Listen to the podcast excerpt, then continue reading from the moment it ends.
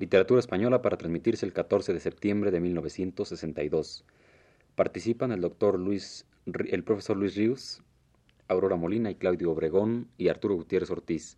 Grabación de Enríquez.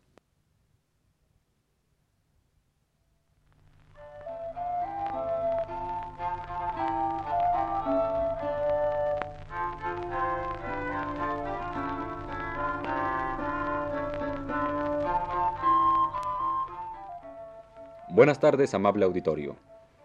Radio Universidad de México presenta Literatura Española, un programa a cargo del profesor Luis Ríos.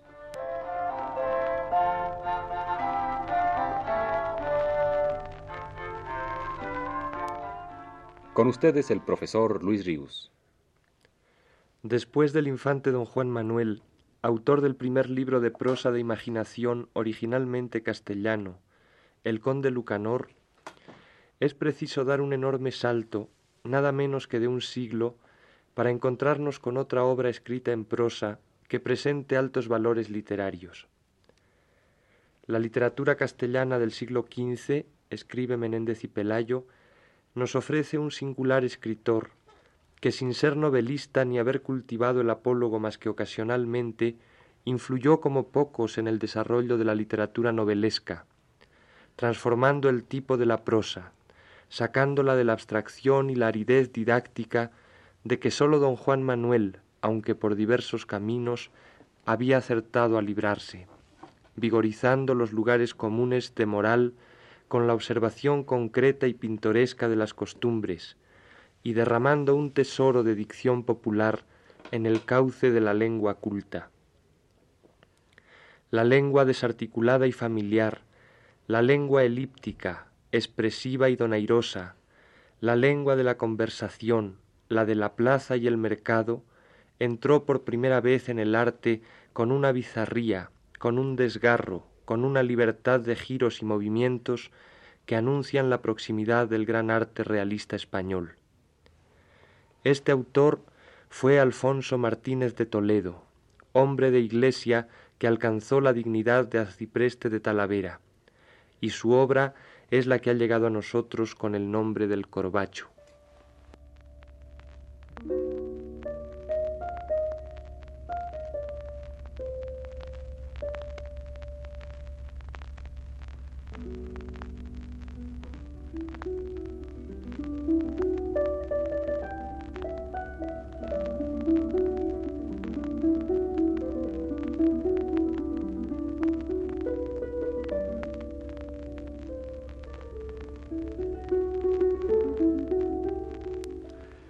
Escasas noticias tenemos del arcipreste de Talavera. Sabemos que nació en 1398 y que vivía aún en 1466. Hacia 1470 debió fallecer. Es pues un poco más de un siglo posterior al infante don Juan Manuel.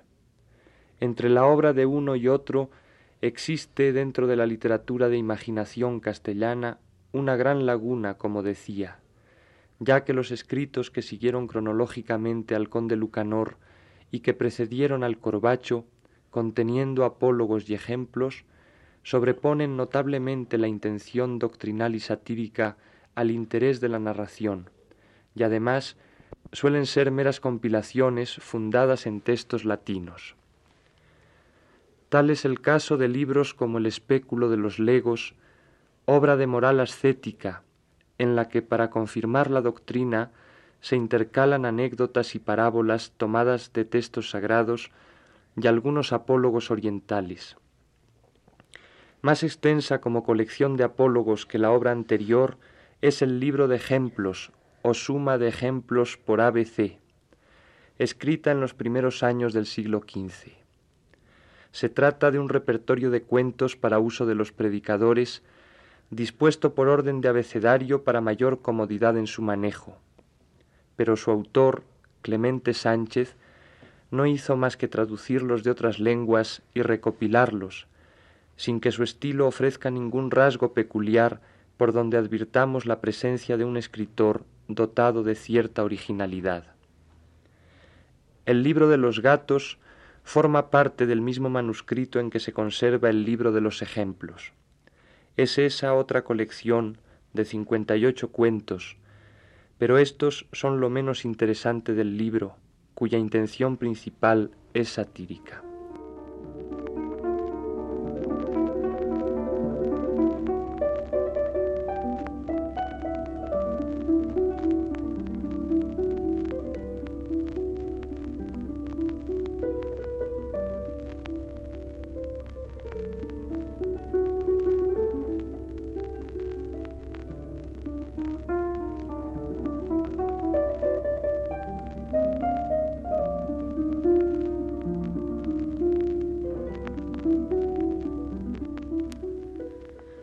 Alfonso Martínez de Toledo nos dice Menéndez Pidal en su antología de prosistas castellanos, escribió una historia de España que intituló Atalaya de Crónicas y unas vidas de San Isidoro y de San Ildefonso. Pero la obra por la que fue y es más conocido es el libro que según las ediciones antiguas trata de vicios y virtudes y reprobación del loco amor así de los hombres como de las mujeres, o según algunos llamado Corbacho. Este nombre se le dio tomándolo de la sátira de Boccaccio contra las mujeres, pero Alfonso Martínez quiso que su libro quedase sin título alguno, sin bautismo, dice, sea por nombre llamado Arcipreste de Talavera, donde quiera que fuere llevado.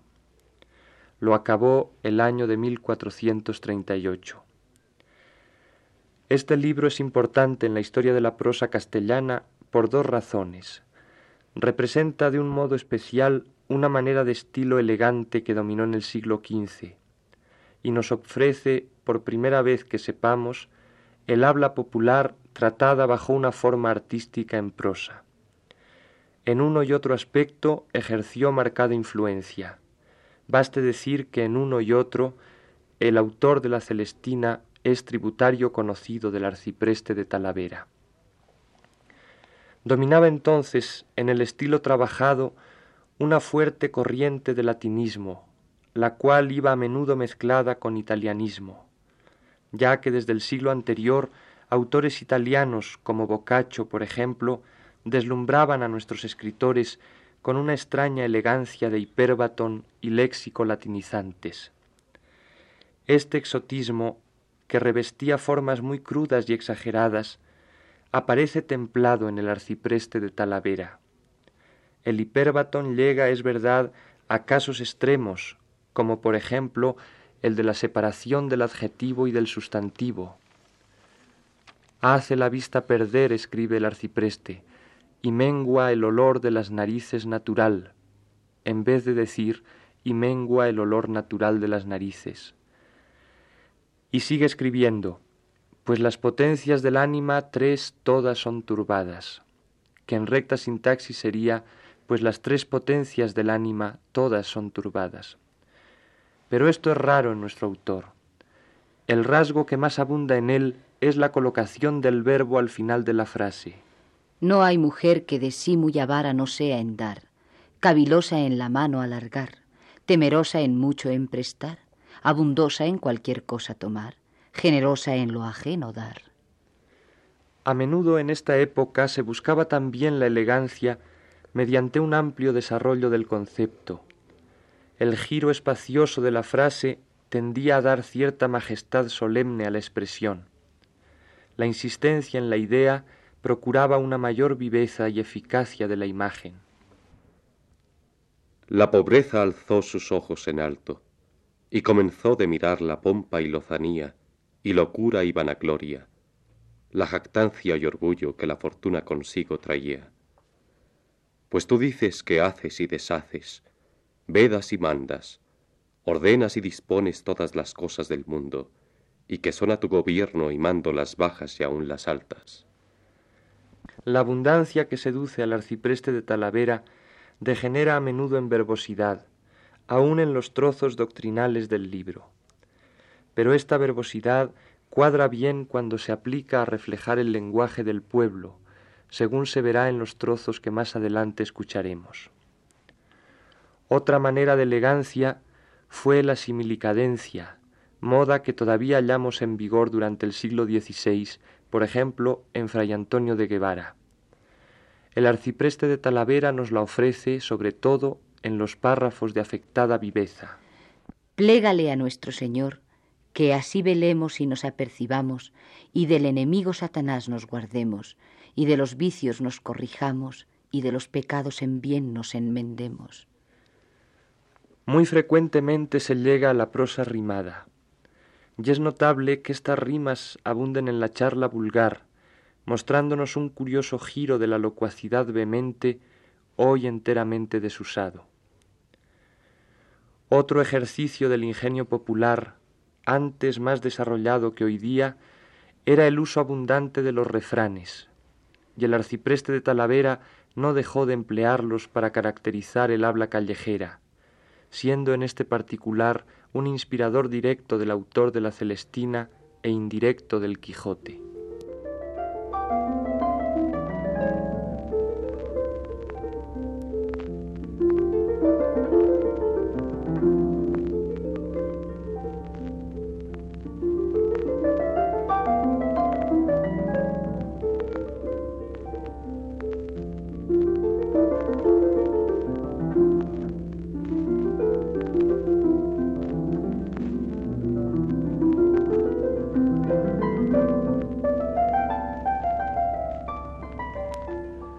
Veamos, oyendo un fragmento del Corbacho, cómo hablaban las mujeres de Toledo y Talavera en tiempos de Martínez de Toledo. Oigamos las lamentaciones de una mujer a quien se le ha perdido su gallina. ¿Dónde mi gallina la rubia, de la calza bermeja, o la de cresta partida, cenicienta oscura, cuello de pavo, con la calza morada, ponedora de huevos? ¿Quién me la hurtó? Hurtada sea su vida. ¿Quién menos me hizo de ella? Menos se le tornen los días de la vida. Mal alandre, dolor de costado, rabia mortal comiese con ella. Nunca otra coma. Comida mala comiese. Amén. Ay, gallina mía tan rubia, un huevo me dabas tú cada día. Ay, gallina mía gruesa como un ansarón, morisca, de los pies amarillos, cresta y bermeja. Ay, triste, aún ahora estaba aquí, Ahora salió por la puerta, ahora salió tras el gallo por aquel tejado. El otro día triste de mí, desventurada, que en hora mala nací, cuitada, el gallo mío, buen cantador, que así salían de él pollos como del cielo estrellas, atapador de mis menguas, socorro de mis trabajos, que la casa ni la bolsa, cuitada, él vivo estaba vacía. La de Guadalupe, señora, a ti lo encomiendo. Señora, no me desampares ya, triste de mí, que tres días hace que de entre las manos me la llevaron. Jesús, cuánto robo, cuánta sinrazón, cuánta injusticia. Callad, amiga, por Dios, dejadme llorar, que yo sé que perdí y que pierdo hoy. Rayo del cielo mortal y pestilencia venga sobre tales personas. Espina o hueso comiéndose les atraviese en el garguero. Oh, Señor, tanta paciencia y tantos males sufres.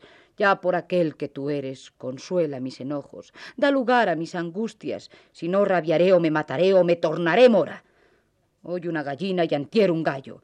Yo veo bien mi duelo, aunque me lo callo. ¿Cómo te hiciste calvo? Pelo a pelillo, el pelo llevando. ¿Quién te hizo pobre, María? Perdiendo poco a poco lo poco que tenía. Ay, gallina mía rubia. ¿Y a dónde estaríais vos ahora? ¿Quién os comió? Bien sabía que os quería yo bien, y por enojarme lo hizo. Enojos y pesares y amarguras le vengan por manera que mi ánima sea vengada. Amén. Señor, así cúmplelo tú por aquel que tú eres, y de cuantos milagros has hecho en el mundo, haz ahora este para que sea sonado.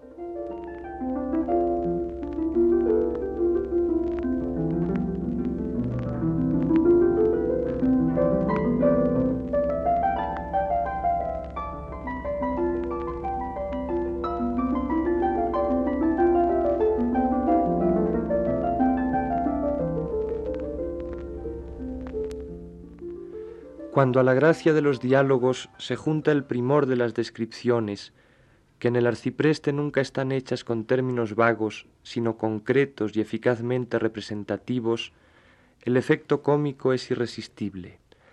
Escuchemos, por ejemplo, el cuadro de la salida a paseo de la mujer vanagloriosa y lozana.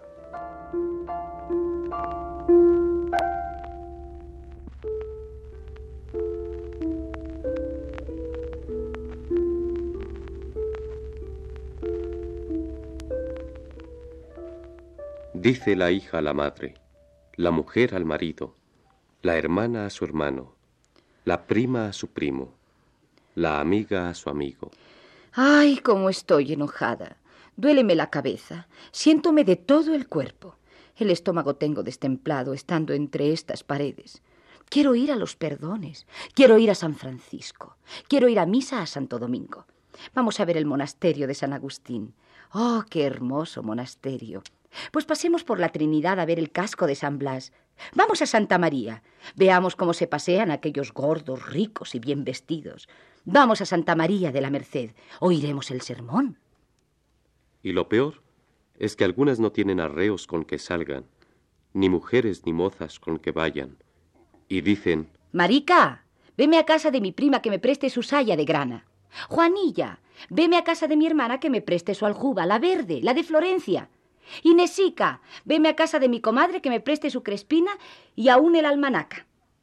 Catalinilla, veme a casa de mi vecina que me preste su cinta y sus arracadas de oro.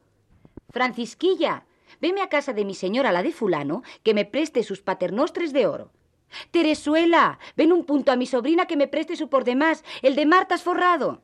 Y si a caballo quieren ir, la mula prestada, mozo que le lleve la falta, dos o tres o cuatro hombres de a pie en torno de ella que la guarden no caiga, y ellos por el lodo hasta la rodilla y muertos de frío, o sudando en verano como puercos de cansancio, trotando su mula a par de ella y teniéndola, y ella haciendo desgaires como que se acuesta y que se lleguen a sostenerla, la mano al uno en el hombro y la otra mano en la cabeza del otro, sus brazos y alas abiertos como clueca que quiere volar, levantándose de la silla cuando ve que la miran, haciendo de la boca gestos doloridos, quejándose a veces, doliéndose a ratos, diciendo Parad que me caigo. y qué mala silla. y qué mala mula. El paso lleva alto. Toda voy quebrantada. Trota y no anda. Duéleme la mano de dar sofrenadas. ¡Ay, cuitada! Molida me lleva toda. ¿Qué será de mí? Y va haciendo planto como de Magdalena. Y si algún escudero la lleva de la rienda y hay gente que la mire, dice Ay, amigo, arregladme esas faldas, enderezadme este estribo. ¡Uy, que la silla se tuerce! Y esto, a fin de que estén allí un poquito con ella y que sea mirada.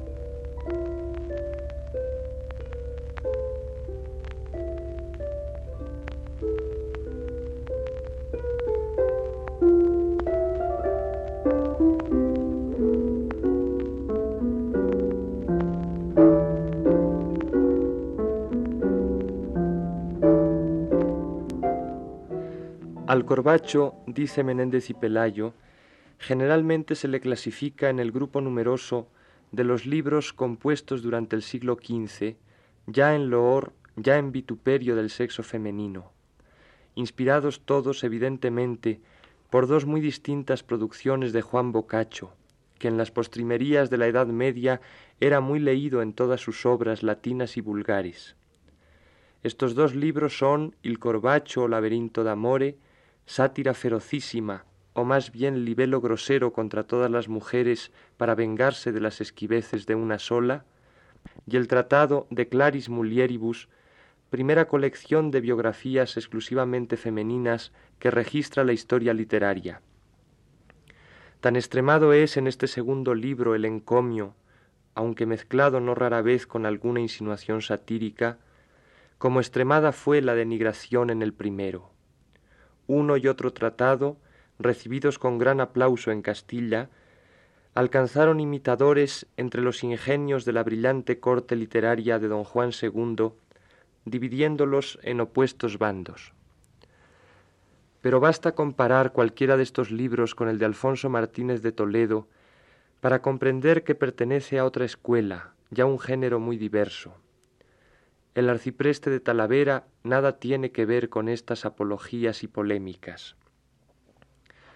Y concluye el ilustre crítico montañés apelando a esa ingenuidad que a veces tenía al juzgar la intención de ciertos autores del pasado, si bien ahora se trata de una ingenuidad a medias o una media malicia.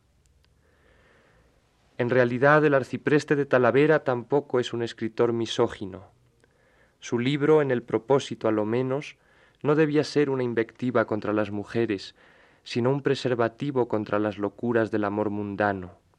Digo que esto debía ser, pero no afirmo que esto sea, porque la condición picaresca y maleante del arcipreste, la cínica libertad con que escribió y el desenfado con que se burla de sí propio y de los demás, echan a perder de continuo todo el fruto de sus pláticas y exhortaciones, y hasta nos hacen dudar de la sinceridad de su celo por las buenas costumbres.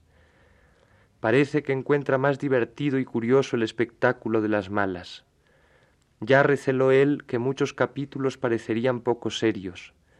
¿Qué pensar, por ejemplo, del extraño epílogo, donde después de referir un sueño en que se le aparecen las mujeres para vengarse de él, martirizándole con golpes de ruecas y chapines, puñadas y remesones, acaba por pedirles perdón y cierra el volumen con esta nota de picante humorismo. Dios lo sabe que quisiera tener en mi compañía para consolarme. Guay del que duerme solo, guay del cuitado que siempre solo duerme con dolor de jaqueca, y en su casa rueca nunca entra en todo el año. Este es el peor daño. Digno remate para un libro de filosofía moral.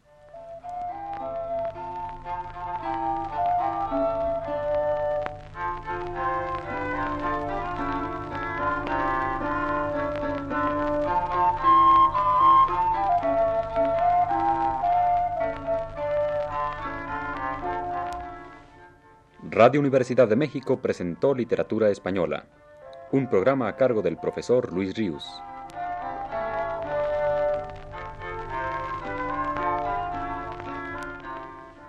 En una intervención especial, escucharon ustedes las voces de Aurora Molina y Claudio Obregón. Agradecemos su atención y les invitamos a escuchar el siguiente programa de la serie el próximo viernes a las 18 horas. Muy buenas tardes.